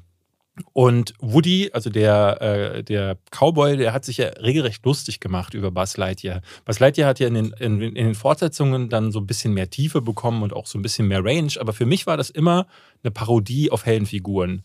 Und Lightyear ist genau diese Figur, über die sich gefühlt die, ähm, die Actionfigur oder auch die Toy Story-Filme irgendwie lustig gemacht haben. Das hier ist ein ganz banaler, ganz lahmarschiger, sehr langweiliger Heldenfilm, der auch vor allen Dingen ähm, ne, diese, diese, diese Geschichte am Anfang, diese, diese Tafel, wo dann stand, Andy hat diesen Film gesehen und deswegen hat er eine Obsession mit Lightyear. Und ich dachte so, wenn, wenn ich als Sechsjähriger diesen Film gesehen hätte, da hätte ich mich zu Tode gelangweilt. Man hat vor allem nach dem ersten Teaser, wo man quasi diese neu, so, die Reise in den Weltraum, das Entdecken, das Mhm. Abenteuer. Man hat so ein bisschen Indiana Jones im Weltall erwartet und vor allem mit der Liebe zu Pixar gehofft, da bekommt man eben eine ganz, ganz neue, besondere Mhm. Geschichte erzählt.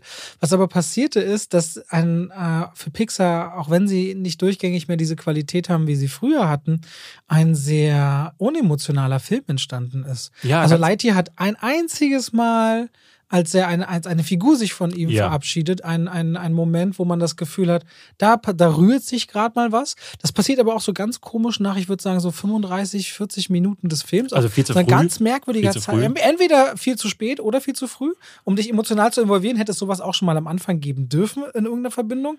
Aber vor allem für einen emotionalen Höhepunkt äh, ganz komisches Momentum. Und dann ist der Film unglaublich getrieben von Action unglaublich viel Action, in der Figuren immer am Rande des Scheiterns oder des Sterbens oder was auch immer stehen und ganz oft auch von ihrer eigenen Tollpatschigkeit dabei getrieben Mhm. werden. Das ist äh, ein ganz schön unrunder Film, der sich auch ziemlich lang anfühlt, ehrlicherweise. Es sind 100 Minuten, die wirken sehr viel länger und vor allem trotzdem kommt er in diese Figur nicht so richtig nah. Also warum hat Bass überhaupt, ich meine zu sagen, ich bin Space Ranger und wollte es immer sein, aber woher kommt diese Leidenschaft? Mhm. Woher kommt diese Liebe zum Wer ist Weltall? Warum, warum entdeckt man? Warum Ja. erkundet man? Warum ist man meinetwegen meinetwegen von der Erde jemals weggegangen? Was bedeutet einem? Das ist doch das, wo ich mich erstmal verbinden muss und dann kann man eine Geschichte darauf gehen erzählen. Aber diesen Entdecker und am Anfang so mit Witzen, warum erzählst du mit deiner Erzählerstimme? Weil ich immer mit meiner Erzählerstimme rumrenne. Das ist nie wirklich witzig, weil es auch nie so wirklich herzlich wird. Und ich meine, bin jetzt aus dem Kino raus, meintest du, David, warum verbringt oder bringt denn Disney die guten Pixar-Filme direkt auf Disney Plus raus und die schlechteren jetzt ins Kino? Also gerade so ein, ein, ein, ein guter Pixar-Film also ist doch im Kino ein Erlebnis und kann dann auf Disney Plus meinetwegen relativ schnell landen. Weil Toy Story als Marke einfach so ja, groß ist. Ja, wir haben uns beide ja auch auf Lightyear gefreut. Vor allem hatte ich auch vermutet, weil zum Beispiel Toy Story 4, der ja auch nicht, war, war das der vierte, der letzte? Ja, ne? ja. Der ja auch wirklich überhaupt nicht schlecht war, aber den, in Deutschland kriegt Disney irgendwie die ganze Toy Story-Reihe immer nicht vermarktet. In den USA ein Riesending mhm. und hier wird das immer irgendwie so im Sommer verwurstet, meist Monate nachdem der in den USA lief. Deswegen hoffte ich bei Lightyear auch, dass das wahrscheinlich ein richtig guter Film ist, den sie einfach nur nicht gut vermarktet kriegen. Aber es ist ja mit Abstand der schwächste Film aus dem ganzen Toy Story Franchise. Ich war Leider. vor allen Dingen überrascht, weil ich die Figur ähm, auch, wie du sagst, so, es ist so, ähm, dieser Abenteueraspekt geht halt leider komplett flöten, weil sie im Grunde die Charaktere, gerade wenn dann später so diese Sidekicks dazu kommen, man wird äh, nur so von Unfall zu Unfall geworfen, den sich die Figuren aber selber antun. Also wirklich jeder davon ist so unglaublich tollpatschig und dadurch entsteht dann, äh, dann fallen sie in ein Loch. Dann kommen dann plötzlich Käfer. Dann ist, dann bricht dieses, also es gibt so viele Situationen, wo das Drehbuch ähm, eigentlich längst hätte vorbei sein können. Du sagst, der Film wirkt zu lang. Das tut er auch deshalb, weil es gibt dann so Situationen, da wollen sie starten, aber statt zu starten merken sie, oh, der Motor hat einen Schaden. Dann fallen sie wieder runter auf den Boden, dann starten sie danach aber kurz wieder. Ne? Also äh, es ist wie, wie so einem Fahrradfahrer, dem ständig so ein Stock in die Speichen ja. geworfen wird, aber er kommt am Ende nur zehn Meter weit. tijd Ne? Es ist nicht so, dass er eine richtig lange Strecke nach äh, irgendwie zurückgelegt hat und deswegen fühlt sich diese Geschichte irre lang an und er verschenkt sich auch da, wo er emotional sein könnte, weil es gibt dann dieses, wir haben es ja kurz gesagt, äh, eingehend, das Thema Zeit spielt eine Rolle. Und dadurch ergibt sich aber eigentlich eine Dramatik, weil Figuren etwas unterschiedlich erleben und man vielleicht auch etwas verpasst. Und darin ergibt sich eigentlich ja eine, eine, Dra eine Dramatik ja, oder ja. ein Preis, den man zahlt. Und die fällt aber hinten über. Ja, also es gibt äh, für die ganzen, da gibt es dann ganz viel Klamauk gegen Ende und irgendwie auch der, der, der Reveal des Bösewichtes, ja, den ihr ja auch aus den Toy Story-Filmen Zu spät kennt. und zu lasch. Zu ja, funktioniert ja, auch nicht. Ja, zu spät und zu lasch. So ein langweiliger Bösewicht. Ja, am Ende weiß ich noch gar nicht so richtig, wie ich diesen Film zuordne. Ich denke, ich hatte zu hohe Erwartungen und Hoffnung. Das ist wirklich keine Ultrakatastrophe, aber ein Film, der sich für Pixar, wenn er sich so taub anfühlt, schon auch irgendwie doch eine kleine Katastrophe ist. Das sind die klassischen für mich zweieinhalb Punkte. Das ist so für mich so ein Film, der den, der ja, ist so nie fünf schlecht. Punkte, das ist der fünf Sterne, das sehe ich ja. vielleicht auch.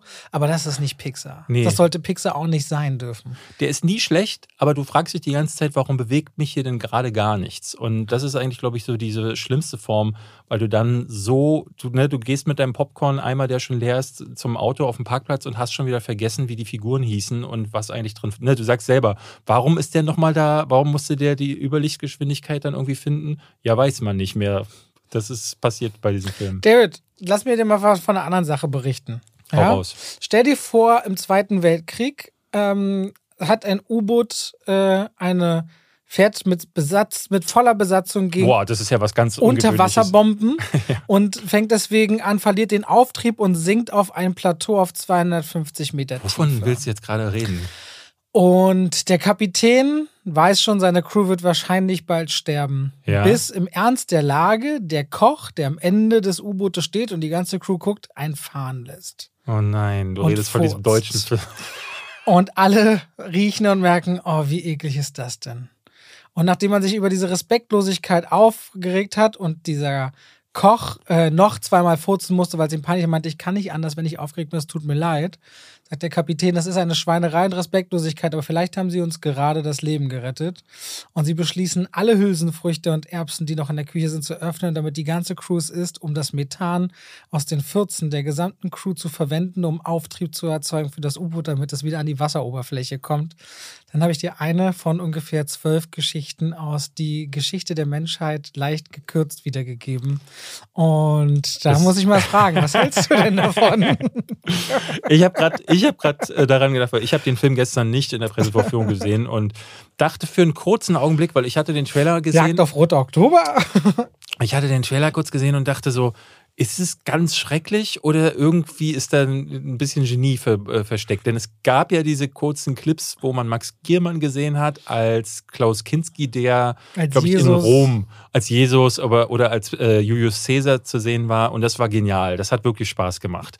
Ich glaube, dass diese Max Giermann-Nummer, das ist halt so ein Ding, das macht man einmal, dann guckt man noch einen zweiten Clip, beim dritten Mal hat man es kapiert und dann wird es dann schnell langweilig. Deswegen war ich mir bei diesem Film, der jetzt kommt, ist da Max Giermann auch dabei? Ja, also es ist die Geschichte der Menschheit leicht gekürzt gekürzt beruht, ist von den Machern von Sketch History, die ich nie geguckt habe, die Serie, aber ich nehme an, das sind eben auch genauso das Sketche das, über historische, sagte, ja. genau. Und die haben jetzt gedacht, okay, mach mal doch einen Kinofilm und Christoph Maria Herbst spielt einen Wissenschaftler Ende der 70er Jahre, als die NASA die Voyager ins All schießt mit der Golden Record, der goldenen Schallplatte, auf der so das Wissen der Menschheit und wichtige historische Ereignisse genau. verewigt sind. Aber was In, war das, die U-Boot-Geschichte? Was ist, welches? Ganz, ganz kurz, genau. Und im Zuge, und die hat man ja da ins All geschossen, falls Außerirdische die finden, damit man so friedlichen Kontakt vorbereiten kann. Das passiert in diesem Film und Christoph Maria Herbst erzählt quasi auf der Golden Record, was ist da so verankert, chronologisch von äh, die Homo sapiens und die, und die Neandertaler und noch eine dritte Gruppe treffen aufeinander und das geht dann hin bis, äh, ich glaube, nicht in die 70er Jahre oder in die 60er Jahre oder so. Und dann sind das so zwölf Geschichten. Unter anderem ist eben diese U-Boot-Geschichte dabei aus dem Zweiten Weltkrieg. Aber wir lernen auch über den Erfinder der Guillotine, warum die Guillotine so toll ist. Aber ganz kurz, was, was will uns denn, also welchen Teil der, welchen wichtigen Teil der, äh, der Welthistorie mit dem U-Boot Das weiß ich auch nicht. Ne, was soll das? Nee. Also es geht auch, Wikinger, die Brandschatzen in einem Sketch äh, diskutieren darüber, dass sie jetzt im 10. Jahrhundert sind, nicht mehr im 9. Und da muss man ein bisschen aufpassen beim Brandschatzen. Man kann nicht mehr Familienmitglieder vor den Augen anderer Familienmitglieder vergewaltigen. Man muss ähm, nur noch ein statt zwei Augen ausstechen. Und es reicht auch ein Messer und keine glühenden äh, Gegenstände mehr dafür. Und man muss auch leise und nicht schreiend ins Dorf rennen beim Brandschatzen, weil da könnten Babys schlafen. Und das ist immer so eine, es ist immer der Humor.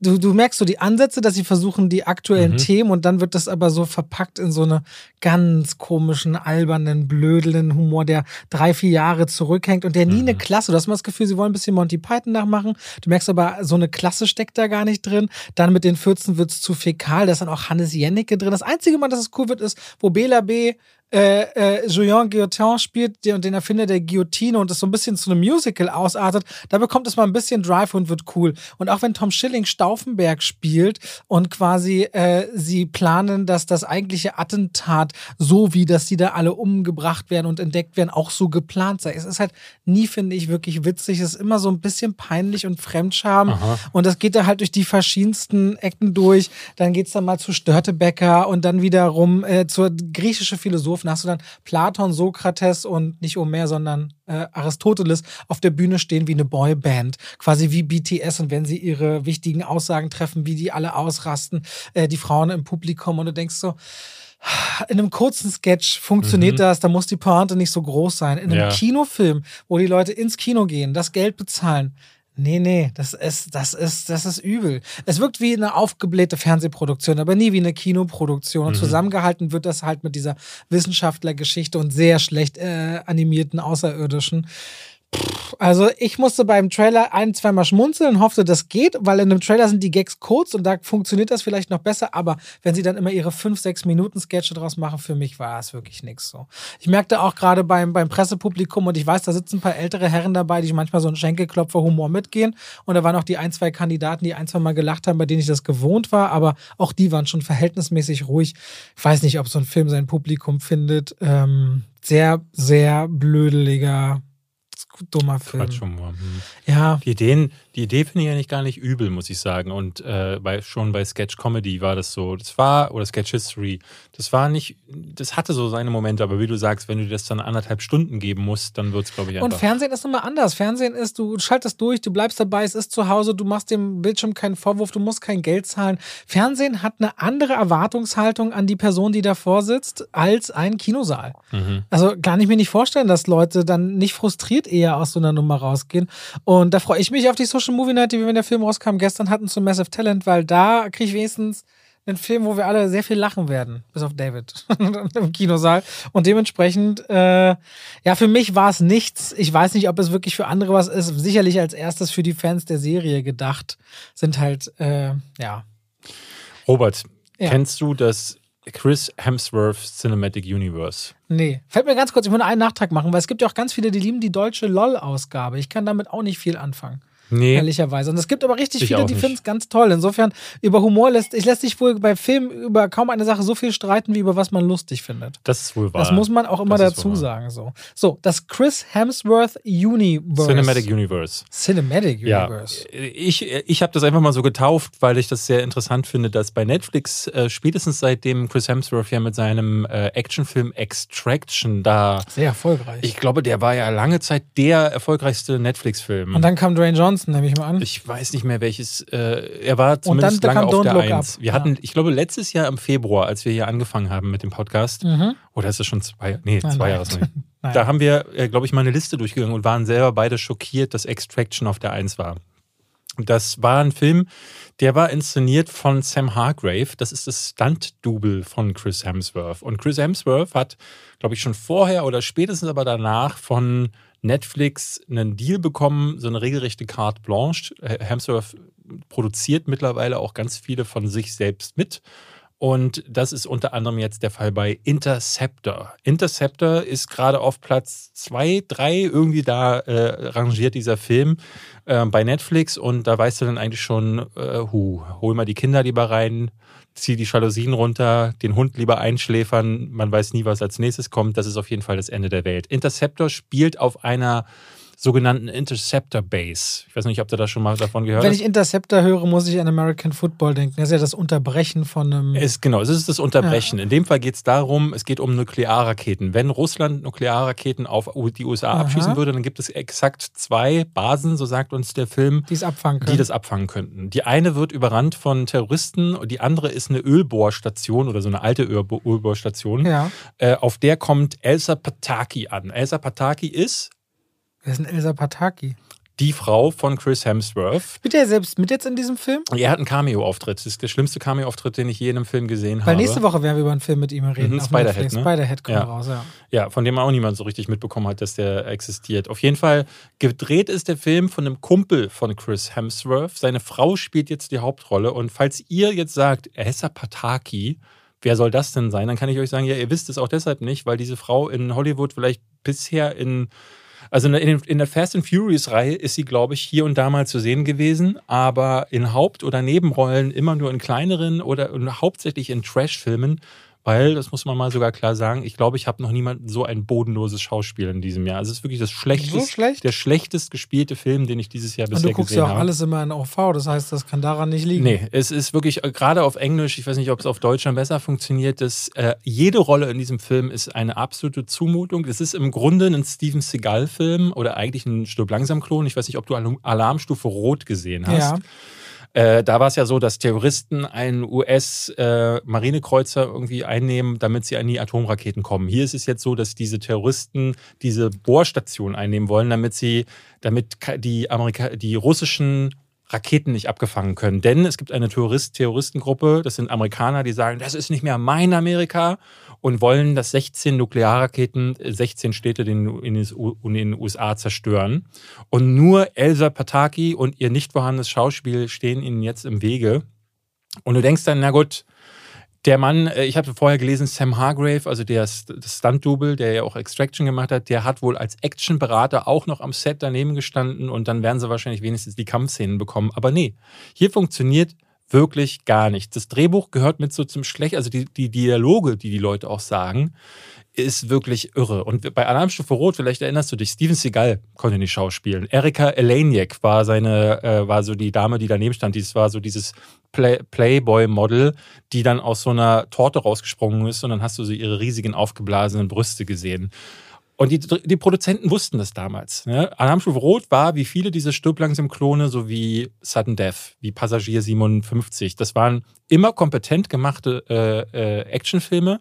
Und weil die aber wussten, dass ein Wesley Snipes nur so hm, spielen kann, wobei Wesley Snipes ist eigentlich ein guter Schauspieler, muss man ganz klar sagen, war er auch damals. Der wurde dann nur irgendwann auf diese Action-Schiene gedrückt. Aber Steven Seagal haben die halt Tommy Lee Jones und Gary Busey als die beiden Gegenspieler genommen. Das heißt, es war immer der Trick dieser Stück langsam Filme wie bei, beim Original mit Alan Rickman. Du holst dir einen großartigen Charakterdarsteller und der kontert quasi aus, dass Steven Seagal gar nichts kann. Und hier haben sie Luke Bracey. Sagt dir der Name was? Das ist irgendein Typ, der in, äh, ich glaube, der hat in dem Remake von Gefährliche Brandung hat der äh, mitgespielt der ist auch schrecklich. Das heißt, beide Hauptfiguren sind schrecklich. Und dann, statt dass sie sich auf die Fresse hauen, hauen die sich da irgendwelche Reden an die Ohren. Die reden und reden und reden. Und es geht dann auch um alle möglichen politischen und soziopolitischen Agenda. Es, es geht dann darum, äh, dass die Welt, die hätte es ja eh nicht verdient. Alle sind nur noch schlecht. Dann geht es um Feminismus. Sie sagt einmal das Wort Mansplaining, was für mich eines der schlimmsten Wörter ist, die ich je gehört habe. Ähm, weil es auch in dem Moment mal wieder völlig falsch genutzt ist.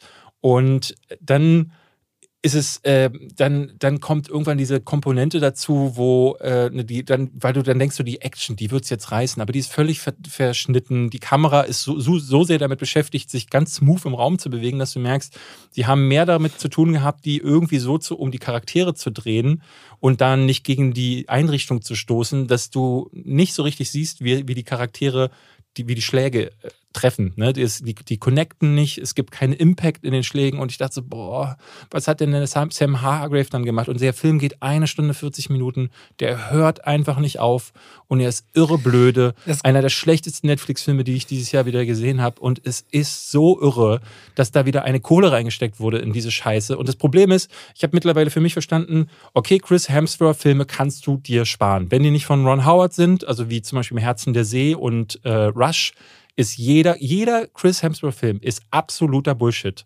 Ähm, und es reicht mir nicht, reicht mittlerweile nicht mal mehr zu sagen, okay, ich gucke keine Chris Hemsworth-Filme. Willkommen bei den Chris Griswolds, fand ich sehr lustig. War der da dabei? Der spielt ja diesen Typen, wo sie in der Farm kurz auftauchen mit einem riesen ah.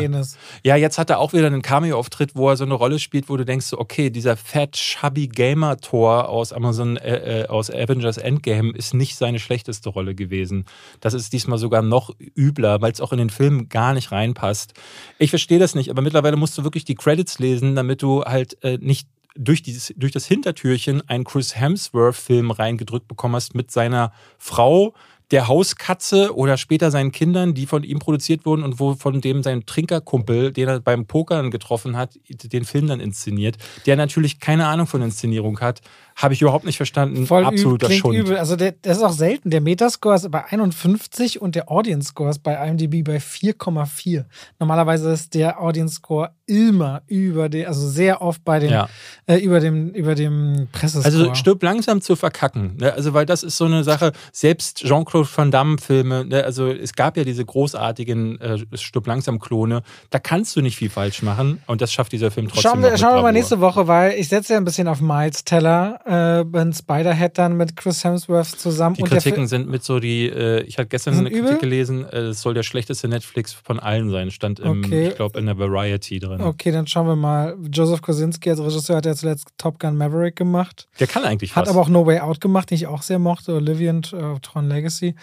Na gut, da reden wir nächste Woche drüber. David, wir sind schon mal einer Stunde fünf und wollen auf jeden Fall noch über Hustle reden. Wollen wir dann The Black Phone und Elvis in die nächste Woche mitnehmen? Dann Lass es uns so machen. Nächste Woche starten die Filme ja, dann ist nicht so wild. Lass uns noch über Hustle reden.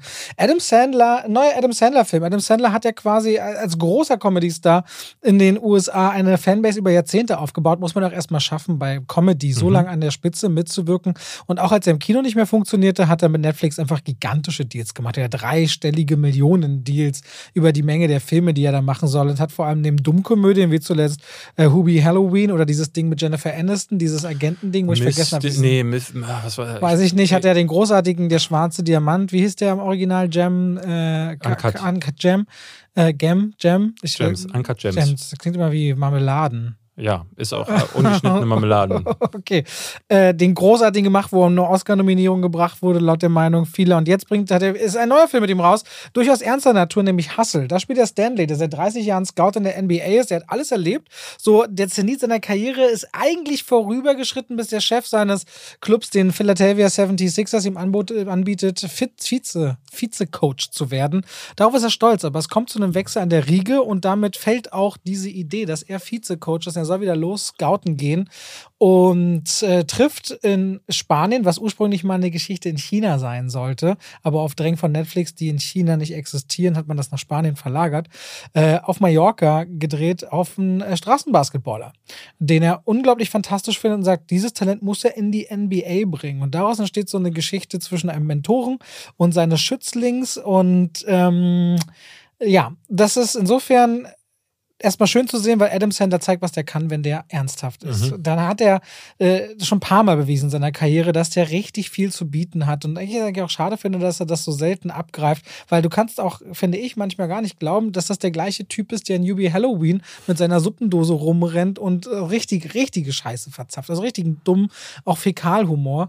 Und hier entsteht quasi mehr oder weniger so eine Sohn-Vater-Geschichte über, äh, über das Glauben an das Talent von jemandem und jemanden zu einem Star Star zu machen und zu führen und gleichzeitig auch jemand, der in seinem eigenen Karriereleben ins Abseits gestellt wird und feststellen muss, dass Freunde gar nicht so Freunde sind und vielleicht auch nochmal sich beweisen will in seiner Familie, dass er eben äh, noch das richtige Auge dafür hat. Was ich ein bisschen problematisch bei dem Film finde, Adam Sandler, und das ist auf der einen Seite angenehm, tritt zwei Schritte zurück für die Performances der anderen und gibt deswegen sehr viel Raum von dem Star-Appeal, den er sonst in Filmen hat, um ihm diesen Nachwuchsbasketballer, der tatsächlich ein NBA-Spieler ist, und für alle Basketballfans ist das sicherlich auch spannend, weil du hast Legenden, ja klar, jeder kann einen Shaq O'Neal wiedererkennen oder andere Spieler, aber es ist eine ganze Armada von, wenn man sich die Credits anguckt, wo dann Name so und so as himself drin steht. Da sind ganz viele NBA-Legenden, Moderatoren, Funktionäre, die man sehen kann. Auch dieser Goldstein, dieser eine ganz bekannte, dieser mit diesen weißen Haaren, der da am mhm. Ende sitzt und fragt, wer ist denn das? Der hat eines der teuersten Häuser in LA. Für 110 Millionen kannst du dir das kaufen. Gibt es eine krasse Tour auf LA, äh, äh, auf YouTube von.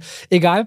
Ähm, da guckt sich das auch nochmal bestimmt ganz anders, wenn man Basketball-Fan ist. Aber für mich war es das Problem, dass dieser, dieser Basketballspieler und seine Geschichte, ich habe nie so richtig geglaubt, wie sehr der seine Tochter liebt, wie wichtig ihm seine Familie ist. Und vor allem, der hat zu wenig Präsenz und Aura gehabt, diesen Film, diese, diese Fläche, die ihm Adam Sandler gelassen hat, wirklich auszufüllen. Der Schauspieler, der Schauspieler. Der, der Schauspieler, der, der, der Juanjo Hernan Gomez der NBA-Spieler. Also das ist so ein Fall, wo man sieht, hey, der ist überhaupt nicht unbegabt, aber er ist eben ein Sportler, der gerade spielen soll. Man hat es ganz kurz wie dieser Typ, dieser andere NBA Nummer 1 Star, der so richtig fies zu ihm ist und sagt, ey, deine Mutter und so. Da merkst du, ey, der kann spielen. Der, der hat auch was drauf, der hat was auf der Kiste. Und dieser Film leidet unter anderem auf der einen Seite darunter, dass es eben so viel Raum für jemanden gibt, der das nicht füllen kann. Und gleichzeitig hat er eine Stärken darin, dass jemand, der eigentlich strahlen kann, sich mal zurücknimmt und diese wärmende Decke um diese Geschichte mhm. legt. Und deswegen ist es für mich so ein Film, der emotional so einen Mischmasch bei mir hinterlassen hat. Nicht deswegen so bei sechs Punkten rausgekommen gekommen bin. Weil du fandst ihn ja ganz fantastisch und weil du ja eingehend gesagt hast, du hast dich gefragt, wie kommt das bei mir zustande. Ich finde, dass der Film da eben ähm, auch erst in der zweiten Hälfte merklich anzieht. Das ist interessant, emotional. weil ich äh, sagte, ähm, äh, Kanye und ich hatten zwei Pausen gemacht während des Films und bei der ersten meinte ich zu ihr, dass ich so ein bisschen Probleme mit dem Basketballer habe, weil der spielt offensichtlich genau, der ist eher ein Basketballer und spielt halt gerade so mit. Es gibt mehrere Szenen, wo Adam Sandler ihn anspielt und der sagt dann am Anfang gar nichts. Ich hatte das Gefühl, dass da sie versucht haben, den so viel wie möglich einfach nur äh, reagieren zu lassen durch ein bisschen Mimik, weil sie gesagt haben, so, okay, nee, da die emotionalen Momente, die kann er nicht so wirklich spielen. Wo ich, ich finde aber, der fängt sich gegen Ende so diese, diese Rawness des, des, des, weil er so ein ungeschliffener Diamant auch irgendwo ist, äh, das transportiert sich dann wiederum ganz gut, weil er total nervös, total naiv gefühlt auch ist. Und ähm, das, je, je länger der Film geht und du, je mehr du viel Zeit mit der Figur verbringst, umso okayer war es für mich, dass der nicht in diesen großen der, Momenten der, mithalten kann. Am Ende kann. ist der ja auch ganz echt, ne? Der ist echt mhm. wie so Sportler oft sind, ne? Die sind ja oft, wenn du mal so Leute kennenlernst, emotional fast ein bisschen verschlossen. Ähm, aber es ist fast so echt, dass es ein bisschen langweilig wurde für mich. Ich fand aber alle anderen, äh, alle anderen Rollen toll besetzt. Ich finde, äh, was ich halt Adam Sandler halt großartig finde, ist, wie natürlich der auch sein kann. Und das ist für mich immer so die Hochklasse des, des Schauspielens, wenn du in den ganz normalen Sätzen, die eigentlich nicht weiter auffallen müssten, äh, wenn er äh, in, in, einem kurzen Telefonat oder so ist, wenn du da, selbst diese Momente funktionieren ähm, oder du diese echte Reaktion in seinen Augen siehst und da merkst du, der ist ein ganz großer. Äh, ich hatte es gab so ein paar Sachen, wo ich mich dann, so, wie du sagst, so, ich hatte eher so das Gefühl, dass Adam Sandler mit seiner Familie nicht so richtig connected hat. Also Queen Latifah, das hat für mich nicht so wirklich funktioniert.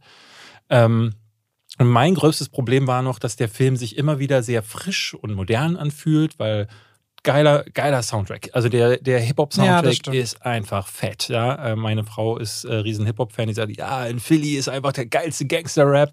Und das stimmte schon. Aber auch nicht so durchgängig. Es war immer wieder so, es kam immer nur so punktuell. Diese, ja, es gibt aber auch schöne, ruhige Momente. Sie sitzt, es gibt am Ende einen Moment, da fahren sie gemeinsam im Fahrstuhl zu einem wirklich entscheidenden Turnier und äh, da nimmt sich der Soundtrack einfach mal zurück Und Adam Sandler guckt aus dem Fenster in seinem äh, wirklich legeren, sehr altmodischen Anzug. Du hast das Gefühl, er spielt wirklich den Papa dieses jungen Typen und ich finde, durch die Bildsprache, auch die Musik, auch dass, es, dass der Film sich immer wieder in einigen Szenen zurücknehmen kann und nicht ein Schnittmassaker ist, weil es natürlich auch diese typischen Sportmontagen gibt. Zusammengerafft auf wenige Minuten zeigt man dann, wie dieser Sportler immer stärker wird. Und die sind natürlich sehr lebendig, aber dann gibt es eben diese ruhigen Momente. Und das war ein schönes Zusammenspiel, das, das mir gefallen hat. Man muss sagen, das ist ganz klassischer Sportfilm. Ne? Die, alle Stationen werden abgehakt alle typischen ähm, emotionalen Schalt oder Schalter werden umgelegt. Äh, da hast du dann diese ganz klaren, äh, der Moment, wo dann herausstellt, ah, die haben so eigentlich einen Zwist, weil der hat ihn dann so ein bisschen angelogen, weil er sonst. Aber auch das wirkte für mich so ein bisschen überstürzt dann auf Super einmal. überstürzt, ja, es ist ja. nicht, nicht, nicht so, dass ich das Gefühl hatte, dass, dass das ist hier gut geschrieben und vom Timing her auch baut sich das genug auf. Und das, das sind, finde ich, so sehr starke Schwächen, wenn Figuren sich so schnell abwenden. Ja, auch das Ende war zum Beispiel, das war dann sehr überhastet. Also äh, es gab ganz am Ende gibt es dann einen Moment, wo sich dann nochmal einen Twist herausstellt und äh, nochmal eine Chance ergibt. Und die ergibt sich dann und das, da finden sich die Figuren ganz schnell mit ab. Und dann gibt es das Ende und auch damit finden sich die Figuren wahnsinnig, wahnsinnig schnell ab, weil dann die Credits kommen. Und da hätte ich gerne, weil der Film sich vorher sehr viel Zeit lässt mit den Figuren und äh, den, die aufzubauen, hätte ich das gern gesehen. Ich fand aber die Entscheidung schön, dass sie gesagt haben, wir konzentrieren uns nicht auf den Basketballer, sondern auf den Trainer. Das ist so diese typische Sportlergeschichte, aber aus der Sicht des Trainers. Gibt es auch zuhauf. Letztes Jahr oder vorletztes Jahr war es erst dieser Trinkerfilm mit Ben Affleck, der auch, glaube ich, ein Basketballteam Mhm. trainiert hat. Ähm, aber es ist im Grunde wie Rocky, nur dass man halt nicht Rocky zeigt oder dass der auf ihm der Fokus liegt, sondern dass das Innenleben von seinem Trainer nach außen gestülpt wird. Und das macht Adam Sandler sehr gut. Am Ende ist es wirklich so eine, immer so eine Frage für mich, wo ich sage so, wie habe ich mich jetzt während des Films gefühlt? Und ich war die ganze Zeit ganz lebendig, merkte so, das ist ein schöner Film, der hat mir Spaß gemacht. Natürlich Und krass, ne? da bist du emotional ganz anders involviert als ich mal zur Gerade bei. Vatergeschichten, Ja. also gerade bei Ja, Vaterkomplexen. was ja auch bei King Richard voller, ich würde nicht sagen Wut gebrannt, Ja. aber du, das fasst dich an. Ja, und ne? Ad, Astra, der ja auch so eine Vater, so eine versteckte Vatergeschichte ist, oder sehr offensichtlich, aber bei Vatergeschichten bin ich noch mal mehr involviert. Und es gibt so einen Moment ganz am Ende, ähm, du wirst sicher wissen, was ich meine, wo so dieses Vater-Sohn-Komplex noch mal auf eine andere Weise dargestellt wird. Da kriege ich Tränen in den Augen so. Und das sind die wenigen Male, wo es mich dann catcht. Und äh, deswegen kriegen solche Filme dann, glaube ich, von mir immer noch einen halben Stern. Ich glaube, Adam Sandler ist auch super underrated. Ich hatte in einer Gruppe mit Nachbarn darüber geschrieben, da meinte einer, äh, da meinte einer der Nachbarn, die zugegebenermaßen nicht viele Filme gucken, ja, Adam Sandler, das ist doch immer hier das Gleiche und hatte den aber mit Ben Stiller verwechselt. Ah, und dann okay. merkst du, okay, guckt sowieso, weil auch Ben Stiller hat ja mit Ja, Walter, der. hat ja mit Walter Mitty und so Ja. hat ja immer wieder auch ernstere Parts. Ähm, die, die haben ja ein wahnsinniges Comedy- und Albernheits, äh, so wie Sohan und so Image. Und die Leute kriegen das gar nicht mit. Ich meine, äh, Normal People hieß hier, wie das Leben so spielt, mit Adam Sandler. Hast du den jemals gesehen? Der spielt. Nee. Stand-Up-Comedian. Nee. Äh, und ganz so, und den, der, der den fand ich auch sehr berührend, tatsächlich. Wenn du noch einen ernsteren Adam Sandler-Film sehen willst, dann guck dir auf jeden Fall mal. Ja, oder die Filme von Noah Baumbach, der, äh, ich weiß gar nicht, wie heißt der mit Jason Schwartzman? Rain Over Me war nicht mit ihm, oder ist doch Rain Over Me mit. Ähm, Nee, das ist mit Adam Sandler wiederum. Da Ja, Adam verwechselst Sandler, du. wer, wer meinst du denn jetzt gerade? Gefühlt Mitte 20. Noah Baumbach. Doch. Gefühlt Mitte Mit- 20. So heißt der deutsche Wie heißt Titel. denn im Original? While We Were Young. We Are Young. While We Are Young. Das ist Noah Baumbach, gefühlt Mitte 20. Von 2014. Ich meinte äh, The Maya Roberts Stories. Ach, die Serie auf Netflix. Das war keine Serie. Das war mit Adam Sandler und mit ihm. Da spielen sie beide Söhne von ähm, Dustin Hoffman. Aber das ist doch die Serie. Das ist keine Serie, das ist ein Film. Ist das nicht die Serie mit Michael, mit Michael Douglas? Wie heißt denn die Serie? Das, nee, äh, okay. nee, nee, den meine ich nicht. The Kominsky Method. Entschuldigung, habe ich Ja. verwechselt. Kominsky Method, stimmt. Ja, The Mywood Stories, eine Kominsky Method. Ja, Aber kein. Wunder, dass ich, das kann man wirklich irgendwie verwechseln. Ja, Auf jeden Fall, ähm, für dich war Hustle äh, ein, ein fantastischer Film. Ich freue mich für dich. Was, hattest du den auf dem Schirm oder war das erst, weil ich hatte dich, glaube ich, ein, zwei Mal darauf angesprochen. Hattest du den vorher auf dem Schirm? Ich hatte den auf dem Schirm. Ich fand den Ah, okay. Trailer gut und ich muss sagen, ich fand ja vor anderthalb Jahren diese ähm, Michael Jordan-Doku, äh, The Last, Last Dance, Dance. spektakulär. Ja. Hab sofort gedacht, gedacht, so, ey, ich habe gar keine Ahnung von Basketball. Über aber- Scotty Pippen und so gelernt genau, hat mal. Genau, und habe richtig Bock darauf. Wusstest du, dass, dass es danach noch so einen richtigen Fallout gab? Scotty Pippen ist mittlerweile Persona non grata, weil der ein ähm, Buch veröffentlicht hat. Der fühlte sich ne- von der Doku Last Dance ähm, stark und falsch repräsenti äh, repräsentiert und äh, ist der Meinung, so Michael Jordan wäre ohne ihn niemand gewesen. Das sagt er jetzt so öffentlich und deswegen wird er da übelst kritisiert. Aber es gibt auch ganz viele Compilations, wo man merkt, dass Leute rausgeschnitten haben, was für ein Arschloch Michael Jordan auch viel war, der ja sich sofort attackiert gefühlt hat von Kleinigkeiten und so. Echt, ja. Ja, ja, es ist ganz interessant, nach The Last Dance zu suchen und so diese ganzen, diesen Aftermath irgendwie noch Da bin ich auch mitzubekommen. gespannt bei LeBron James, der hat ja äh, Hustle mitproduziert, Genau. Dem ich ja mal die deutsche Stimme verdient habe in Smallfoot. Man muss es immer wieder erwähnen. Man muss es wirklich immer und wieder erwähnen. ähm, der ist ja auch, wenn er sich so postet, so King James heißt sein Profil und so. Ich glaube, es ist immer so, wie der, ich glaube, der hat auch bestimmt so seine spannenden Ich, Facetten. ich fand es einfach einen schönen Einblick ins Basketball-Game. Ja. Eine, einen, der mir so noch nicht geliefert wurde, ähm, beziehungsweise dann, vielleicht habe ich nicht genug Basketballfilme gesehen, aber ich fand das schön, es hat mir Spaß gemacht. Ich hatte richtig wieder Bock, wie nach Last Dance, auf Basketball. Das ist natürlich sofort wieder verflogen nach einmal drüber schlafen, aber ähm, ich glaube, das ist ein Film, den man auf Netflix ne, unter diesem ganzen Schrott begraben vielleicht übersehen könnte. Deswegen hier nochmal die Empfehlung für euch. Hustle. Hustle. David, 70 Minuten haben wir schon, ein bisschen mehr. Kommt noch was? Wolltest Schluss machen? Du wolltest eigentlich noch über, äh, über, über Neve, Camp Neve Campbell reden? Nee, das machen wir nicht mehr. Machst du auch nicht mehr Nö, heute? ich würde eher dann über The Black Phone reden, weil sonst haben wir nächste Woche wieder zu viel. Nö, haben wir nicht nächste Woche. Wir haben dann nächste Woche Black Phone, Elvis und äh, ich bringe die Minions mit und den Spider-Head-Film. Da sind wir schon wieder bei vier Das und jetzt lass doch. uns mal noch was anderes gucken. Ja, dann können wir nochmal Obi-Wan zerreißen nach der fünften Folge. Ja, es gibt ja sechs, glaube ich. Ja, nach der fünften. Ähm, nee, das wird, reicht doch, das passt doch. Dann lass mich noch ganz kurz sagen, dass ich The Boys mir angeschaut habe. Ich mir auf, auch. Auf Basis von Und juckt Max die Eichel, nachdem du den gesehen hast? nach der ersten Folge meinst du. Ähm, ich muss sagen, ich war echt überrascht, dass ich da schwer und sehr schnell gehuckt war. Also die dritte Staffel gefällt mir richtig gut bisher. Ich habe jetzt Hast du einfach alle vier Episoden gesehen, die raus sind? äh, bisher nur die äh, ersten drei, weil äh, zwischendrin hat dann äh, Cardi rebelliert, weil sie sagte, was? Ich rede von Anfang an, dass The Boys super ist und jetzt kommt Max und plötzlich guckst du das und äh, Hast du die ersten beiden Staffeln gesehen oder fängst du jetzt bei Staffel 3 an? ich fange jetzt quasi bei Staffel 3 an. Ich hatte ja schon gesagt letztes Mal, dass ich mir so ein paar Recaps angeschaut Staffel habe. 2 ist auch wirklich ein richtig, richtig guter, bitterböser Drive. Ich, ich weiß, ich hatte da eine ganze Menge von gesehen, aber ich bin auf dem Stand, dass ich weiß, was passiert ist. Ich bin jetzt nicht, äh, tappe jetzt nicht im Dunkeln, deswegen ist es, äh, und auch diese Stimmung habe ich durch die, diese Clips mitbekommen und die Recaps. Und das war dann okay für mich. Und merke, dass sich, dass jetzt ist die Serie an dem Punkt mit diesem, Se- mit diesem Homelander, der total äh, wie so eine tickende Zeitbombe funktioniert und die einzelnen anderen Geschichten sind auch spannend genug. Ich hatte mal das Gefühl, in der ersten Staffel, wenn die rübergeschaltet sind zu The Deep oder zu Held XY, dann dachte ich immer, oh nee, geh zurück zu Billy Butcher oder zeig mal lieber Homelander. Und jetzt ist aber wirklich der Fokus nur noch auf den spannenden Sachen. Und das, da merkst du, okay, jetzt hatte ich das Ding total. Ich bin gespannt. Ich hatte gelesen, dass die vierte Folge auch wieder ziemlich crazy sein soll. Freue ich mich drauf. Läuft auch sehr erfolgreich. Also zum Vergleich, weil ich ja der Zahlenmensch bin, Staffel 2 hatte zweieinhalb mal so viel Zuschauer wie die erste und jetzt die dritte hat schon 17% mehr als die zweite.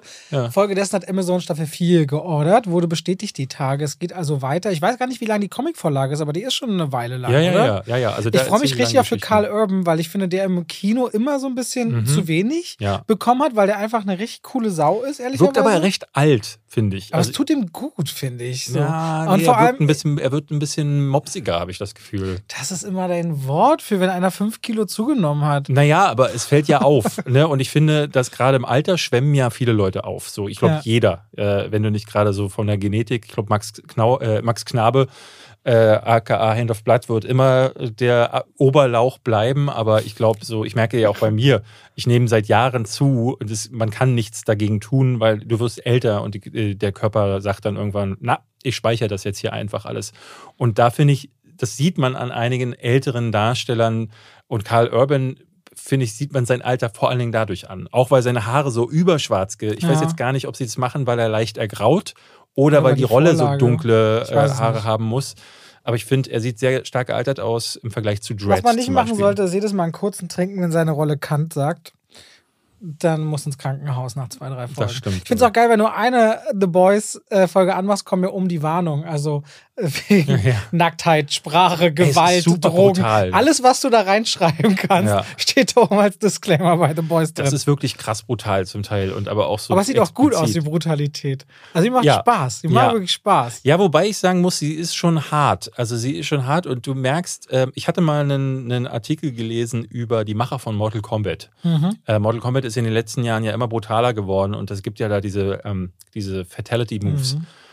Und die hatten Wo erzählt, man dir die dass, Wirbelsäule aus dem Rücken Genau. reißt und den Kopf steckt und so. und da hatte ich einen, einen Firmenprofil gelesen von NetherRealm, so heißt das Studio. Und äh, da stand irgendwie drin, dass die Arbeiter alle echt äh, nur nah am Trauma arbeiten. Weil die müssen sich alle Bilder, die gucken sich den ganzen Tag Unfallbilder und Videos an. das ist sowas wie Rotten Tomato. äh, Ja, naja, weil sie, sie ähm, um die möglichst realistisch diese Verletzungen darzustellen und zum Teil ja Verletzungen, die wirklich völlig abstrus sind, ähm, gucken sie sich als, ne, um zu sehen, wie zum Beispiel fällt, wie fallen Gedärme, wenn du jemanden in der Mitte durchtrennst, wie fallen die raus, wie sieht das aus? Und deswegen gucken sie sich das an. Und äh, dieses Firmenprofil, da hatte damals davon berichtet, dass sie regelrecht Albträume bekommen. Und das Ja, ist ein das sehr, sehr. Un und ich dachte so, i, wie krass das ist. Und wenn ich The Boys gucke, stelle ich mir die armen CGI-Leute vor, die halt da wirklich minutiös über Wochen an einem durchgetrennten Körper sitzen, den sie sich vorher irgendwie durch medizinische, das war ja auch früher so, dass immer in Horrorfilmen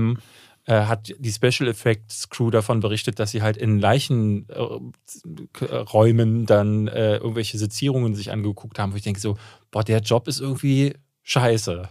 Den würde ich nicht machen wollen. Und das, Das daran muss ich immer, daran muss ich irgendwie denken, wenn ich, äh, weil das sieht so krass echt aus. Also gerade in der ersten Folge gibt es ähm, eine Szene, wo ich dachte so, boah, die müssen sich irgendwas angeguckt haben. Da fällt mir ein, da müssen wir irgendwann in der Folge mal über Seth Rogen reden, tatsächlich, weil der ja als Produzent überall seine Überall. Finger drin und in The Boys The ist nur Preacher Seth, zum Beispiel und, auch. und Seth Rogen das Produzent von The Boys. Und Weil der ein riesen Comic-Fan ist. Der war ja, Ja. bei der Ja. Preacher-TV-Serie noch mit dabei. Äh, der hat aber das einige weiß so Sachen- draußen fast keiner. Ne? Ja. Die kennt Seth Rogen mal hier und da, aber als Produzent hat er richtig was. Ja. Und der hat auch sein kleines, kennst du sein kleines Kifferhaus, was er gebaut hat, wo Leute zum Kiffen einfach hinkommen? wo er seine Kifferprodukte verkauft, Nein. so speziell designte Aschenbecher und so. Schickt ihm mal einen Link. Er hat so, ich glaube, das ist sein Plant House oder so heißt das. Da hat er auch so eine eigene Company aufgezogen. Äh, krasser Typ. Da muss so, ich mal vorbeifahren. reicht für dieses Mal. Reicht. Nächste Woche geht's weiter. Danke fürs Reinhören. Erzählt's gern allen weiter. Nächste Woche frage ich dich ab, was in meinem Netflix-Video vorkommt. Allen Netflix. Ha! Gewonnen. Oh, jetzt schon. Oh, du hast es ja doch geguckt. Oh. Tschüss, macht's gut. Tschüss.